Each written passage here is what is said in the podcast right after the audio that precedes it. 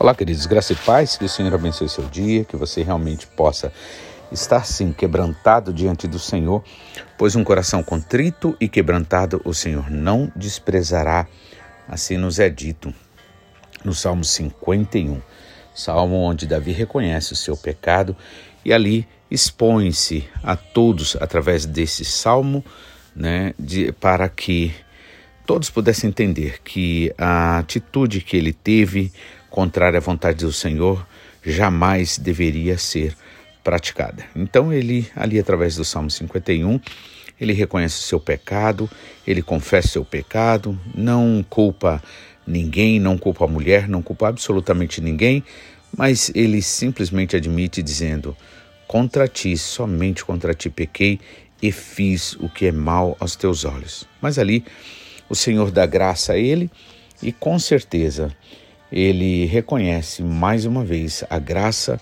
e a misericórdia do Senhor. Por isso, vale a pena sim a gente se entregar ao Senhor, vale a pena a gente confiar nesse Pai de amor, de graça e misericórdia. Gostaria de dar continuidade aqui no livro de Isaías, capítulo 33, ler agora a partir do versículo 5, que diz o seguinte: O Senhor é sublime, pois habita nas alturas encheu Sião de retidão e de justiça. Ó Sião, no seu tempo haverá estabilidade e abundância de salvação, sabedoria e conhecimento, pois o temor do Senhor será o seu tesouro, né? Então aqui o profeta, através dessas palavras, exalta o Senhor, né? Declarando: o Senhor é sublime, pois habita nas alturas. É importante a gente sempre lembrar que nós devemos esperar aquilo que vem do alto, né? Como disse o apóstolo Paulo, se já é, estás mortos para o mundo e ressuscitaste com Cristo, buscai as coisas que são do alto e não as terrenas. É verdade que a gente precisa trabalhar, a gente precisa de dinheiro, a gente precisa de relacionamentos aqui na Terra. Né? No entanto, nós jamais devemos colocar o coração nessas coisas passageiras, porque é, assim estaríamos perdendo né, a maior oportunidade de servir ao Senhor aqui com tudo e com todas as coisas. Gosto muito particularmente do Salmo 103, que diz: Bendize, ó minha alma, ao Senhor, e tudo o que é em mim, bendiga o seu santo nome. Bendize a minha alma ao Senhor e não te esqueças de nenhum só dos seus benefícios. É Ele quem perdoa todas as tuas iniquidades, quem sara todas as tuas enfermidades, quem redime a tua vida da perdição e te coroa de graça e misericórdia. Então, o salmista Davi nos convida a adorar o Senhor, a louvar ao Senhor, a não se esquecer de nenhuma das suas bênçãos, nenhum dos seus benefícios, né? Antes, louvá-lo em todo e qualquer tempo. E são tantas e tantas e tantas bênçãos que nós temos que, com certeza, se fôssemos parar simplesmente para agradecer, nem teríamos tempo para pedir as coisas. Mas, como fomos é, instruídos pelo Senhor ontem, é preciso pedir, já que o inimigo é legalista e ele exige né, que realmente o Senhor abençoe à medida que também a gente possa né, demonstrar esse interesse. Né? Tanto é que a gente vê isso na vida de Jó ali, quando é, o Senhor diz né, que Jó é, era um homem fiel e aí ele vai e diz: Claro, ninguém jamais deixaria de te agradecer, já que o Senhor abençoou, né? Mas tira-lhe os bens, tal, toca na saúde, o Senhor vai ver que vai blasfemar na tua cara. E ali o Senhor permite, né? Pois o inimigo está debaixo de autoridade, ele não pode fazer também nada além daquilo que lhe é permitido. Glórias a Deus por isso, porque nós não precisamos temer o inimigo. Antes, devemos sim temer ao Senhor, como aqui diz também, né, nesta no versículo é, no versículo 6, né? O temor do Senhor será o seu tesouro. Então, se nós quisermos viver de fato é, o melhor, né? E sermos realmente protegidos pelo Senhor, é preciso temer ao Senhor, né? É, também Salomão nos lembra que o temor do Senhor é o princípio de um viver sábio, pois aquele que é, perde o temor do Senhor é, se deixa levar pelas emoções, pelos sentimentos, e nesse sentido, quando a pessoa perde o temor do Senhor, ele é, vai de água abaixo, né? Então, ou seja, vai sempre, né, para baixo, nunca para cima. Então é necessário a gente realmente pedir ao Senhor, né, é, misericórdia, né, temor do Senhor, pois temor do Senhor é o princípio da sabedoria. Né? Ele diz também no início do versículo 6, ele diz, ó oh, Sião, no seu tempo haverá estabilidade e abundância de salvação, sabedoria e conhecimento. Amém? Então, abundância de salvação. Muitas vezes nós simplesmente entendemos que é, salvação está relacionado simplesmente quando Jesus vier ou quando nós passarmos dessa vida e aí né, viver, né, receber a salvação. Mas a salvação também está relacionada a toda e qualquer é, forma de libertação que nós precisamos. Então, muitas vezes estamos passando angústias, situações, problemas e dificuldades, e aí oramos ao Senhor e pedimos a Ele, né? Como também a gente viu na mensagem de ontem, né? Quando diz que seja o Senhor a nossa salvação no tempo da angústia, no tempo, né, no tempo oportuno, no momento que nós precisarmos, assim como o Senhor ali socorreu a Pedro, Pedro até andou pela fé, mas quando é, a Bíblia diz que Pedro ouvindo ali, sentindo o vento e ouvindo barulho, né, do vento, ali ele fraquejou e começou a afundar. Mas quando ele clama, né, ao Senhor para que tenha misericórdia e o socorra, o que, que acontece? O Senhor ali prontamente estende a mão e o livra. Por isso, é importante a gente entender que salvação ela é uma palavra bastante extensa, ela não se resume simplesmente a um tempo quando nós estivermos com o Senhor na eternidade, mas também neste mundo. Amém? Por isso a Bíblia fala para a gente buscar ao Senhor enquanto é tempo. E aí, versículos agora 7 né? Diz o seguinte: Eis que os heróis pranteiam nas ruas e os mensageiros de paz estão chorando amargamente. As estradas estão desoladas, ninguém passa por elas, rompem-se as alianças, as cidades são desprezadas, não há respeito pelas pessoas. A terra geme e desfalece, o Líbano se envergonha e murcha, Saron se torna como um deserto, Bazã e Carmelo são despidos de suas folhas. Né? Então aqui está falando sobre é, as angústias, os problemas, as dificuldades, é, as situações que ocorrem no mundo. Né?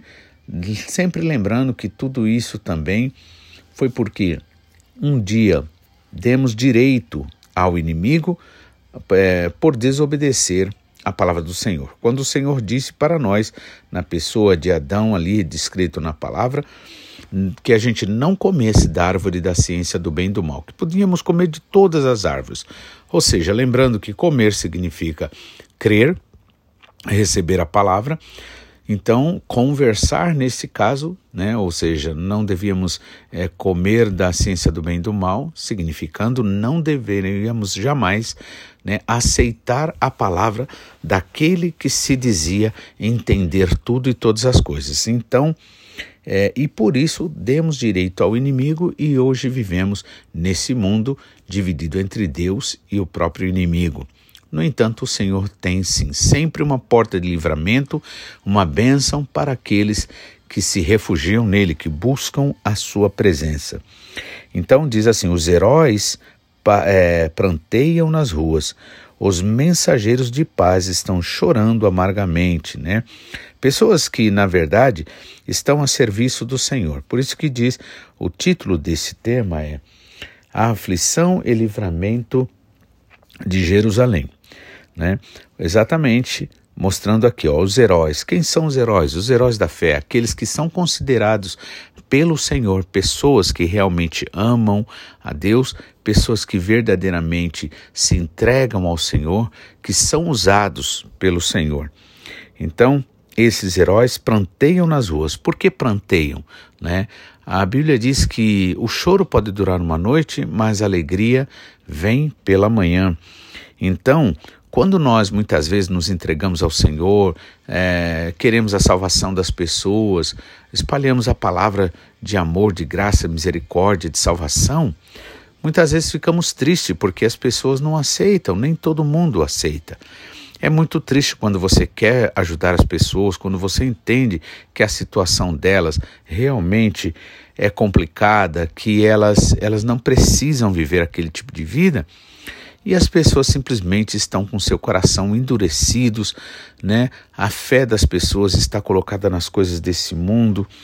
E aí é, resta-nos o que? Tristeza. É, hoje mesmo eu estava lendo de manhã também uma parte ali do apóstolo Paulo em Filipenses e ele também falando sobre isso, a tristeza, né, que muitas vezes ataca aquele que realmente quer ver a glória do Senhor na vida das pessoas, mas a tristeza é porque as pessoas muitas vezes estão de coração duros, quebrantados, né? aliás, não quebrantados. Então, por isso, os heróis planteiam nas ruas e os mensageiros de paz estão chorando amargamente. Como é triste quando se quer ajudar alguém e essa pessoa não aceita essa ajuda. Mas não desanimemos, nós precisamos sim crer que chega o tempo, o momento em que nada impede que a glória do Senhor seja manifesta. Então, é como diz Salmo 40: muitos verão e virão e adorarão ao Senhor. Então, as estradas estão desoladas, ninguém passa por elas, rompem-se as alianças, as cidades são desprezadas, não há respeito pelas pessoas, né? Isso nos parece uma coisa bastante é, atual, né? Não há respeito.